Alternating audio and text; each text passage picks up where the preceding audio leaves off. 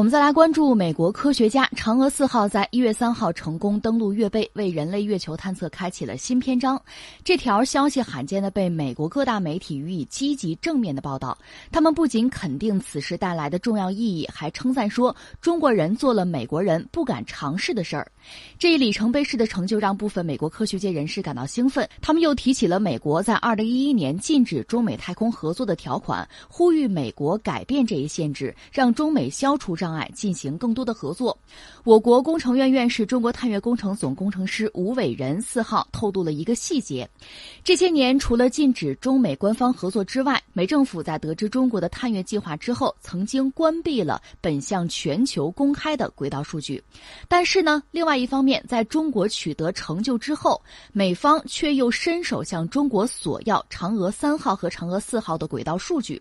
四号，复旦大学中国研究院研究员陈平表示，美科学家之所以乐见中国科技进步，是希望以此来刺激美国增加科研经费与中国竞争。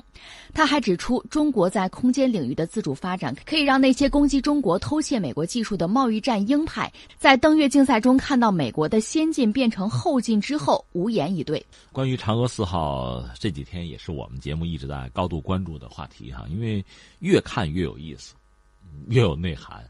那今天呢？你看美国人又在讲这些东西。其实这两天呢，全球很多的媒体对嫦娥四号都很关注。昨天我们说了，这里边有甜有酸呐，是吧？有人是酸溜溜啊，有人还是很坦诚，不乏溢美之词，都是有的。对我们自己呢，我个人也把这事看得其实很重，因为毕竟是人类第一次在月球背面做这个事情，而且我们做的是很成功、很完美。从最早的这个。筹划设计哈，这个路线从时间的把握上哈，到最后完成是很精准的。这确实显示了我们非常高超的技艺。这个不是咱们自夸，因为月球的背面和正面有很大的不同。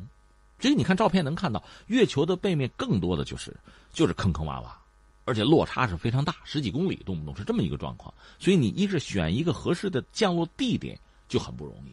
呃，就是冯卡门那个地方，冯卡门就是那谁钱学森的老师吧，这么说吧。呃，冯卡门。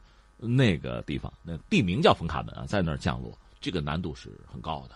而且我们昨天也聊过，你看看美国和苏联，很多探测器不都失败吗？美国成功率高一点，百分之六十多，苏联就百分之三十多嘛。而且有的很倒霉，下去之后就就完了，对吧？所以中国这次做的很不容易。我注意到有些西方媒体，至少从言辞上，我还认同他们的说法，就是它是人类的一个进步。我觉得有的时候啊，当我们这个作为地球人面对整个浩瀚宇宙的时候，我们有必要有一个有一种神圣的一种责任感，是我们人类如何？它不简单的是某国人怎么样？我倒觉得应该有这样的胸怀呃，仰望星空，应该是这样。这次做的确实是很漂亮，而且随着时间的推移呢，很多以前的我们不太清楚、不了解的事情，逐渐就浮出水面。刚才你谈到了，那我们这个总师呢，给我们描绘了就是美国在这类问题上的这个嘴脸，你会觉得这跟大片不一样是吧？对，大片里人可以是有理想的，人可以是忘我的，是吧？可以是以全人类这样的一个视角去去看待自己的事业的。可是，在现实生活中，他们不是这样。我从来不怀疑，就美国的科学家也好，美国的政府官员也好，他们里面会有一些人是理想主义者，他们是有一种全人类情怀的，有的。是有的，但是最终你看到，最后大家整合在一起做出来的这个事情是很不地道的。其实不单是刚才你说的这个事情，中国有一系列的太空探测计划，因为美国在这方面我们承认它走在前面，所以它也向全球公开很多数据。是的，但是当我们决定去探测某个这个小行星的时候，他就把那个行星的数据给给抹掉了，删除了，就是屏蔽了，不让中国人知道。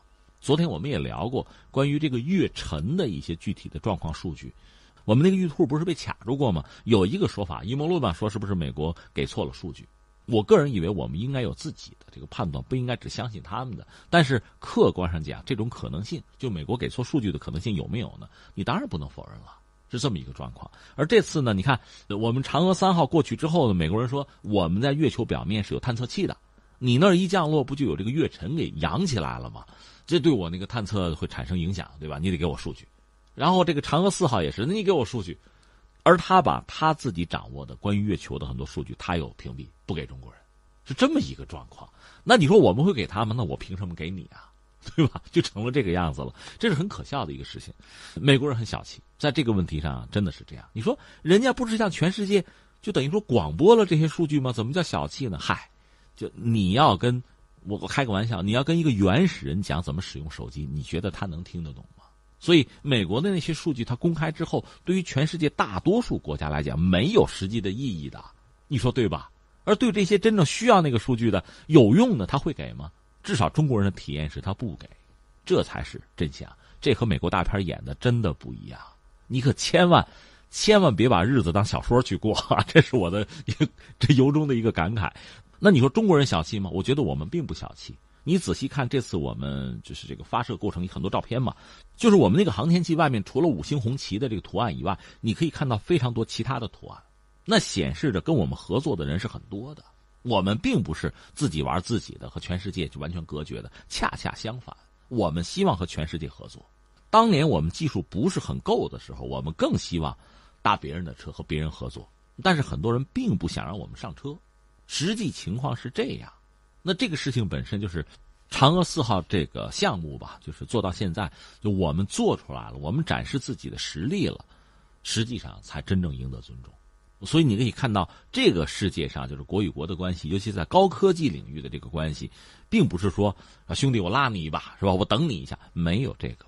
那些技术上领先的国家是享有天然的优势的，他就是俯视你，而我们只有把自己的事情做好了，才能赢得别人的尊重。你说在不在乎是一码事儿，但是别人尊不尊重？我们是能够感受得到的，这个放在这儿。刚才你讲那个陈平先生那几句话，我觉得也很有意思。因为截止到目前，在中美贸易战整个这个博弈过程中呢，美国人总是咬定一件事儿，就是你中国人偷了美国人技术，啊，你不尊重我们的知识产权，等等等等等等。哎，那现在我把这个打到打到月球背面去了，我是抄的你的技术吗？你平心而论，你是不是封锁的很严密，连相关的这个一些天体的轨道一数据都不肯告诉我，你还要我的？咱现在是谁在要谁的数据？咱现在是谁在看谁的技术？谁走在前面了？那如果在这个问题上，就是我走了，我走到前面了，我已经落到月球背面去了，这个问题显然他他能够证实我没有抄你的技术，我可以打你的脸，就这么回事儿。这个事情是一了百了的事情，因为这个技术是比较尖端的。如果这个问题、这个技术、这个项目、这个领域我没有抄你的，那么你向下考虑的话，其他一些技术我用得着抄吗？所以这个事情我倒觉得美国人是回避了，不再说这个事情了，这是很可笑的一个事情。那翻回来，现在一些美国的科学家，我觉得他动机也不一样，有的确实是他科学家研究的是科学，抱定的是这个领域的一些目标和信念，他希望更多的合作。实际上确实如此。如果地球人真的在这个领域加强合作的话，不是说每个人把该做的事都做一遍。比如灯泡，你发明一回，我就没有必要再发明一回了。如果大家能合作，能够取长补短，那我们会进步的更快，或者说我们投入的资源能产生更大、更好的效果，这是最理想的。可实际情况还真不是这样。实际情况是他发明了灯泡，你如果不发明，他这辈子也不让你用，这是实际情况。这也很尴尬。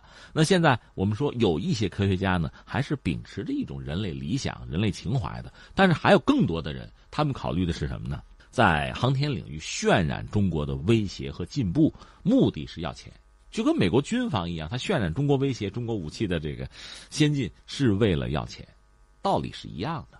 可但是对于美国，就是目前特朗普这个政府来说，恐怕也很尴尬。他一个是就政府欠债已经非常之高，现在还停着摆呢。那你说能投多少钱进去？其实 NASA 呢，特朗普没有砍太多的经费，因为 NASA 投其所好，呃，知道他好大喜功，像这个火星项目什么的都在搞，啊，重返月球什么的，提了很多这个标语口号式的东西，这个赢得了他的欢心，所以没有砍太多的钱，他拿的已经不少了。在这个状况下，你关键是怎么把自己的事情做好。这是你的事情，而不是通过渲染中国的进步和威胁中国赶超的可能性，来要更多的钱。我相信特朗普拿不出更多的钱了。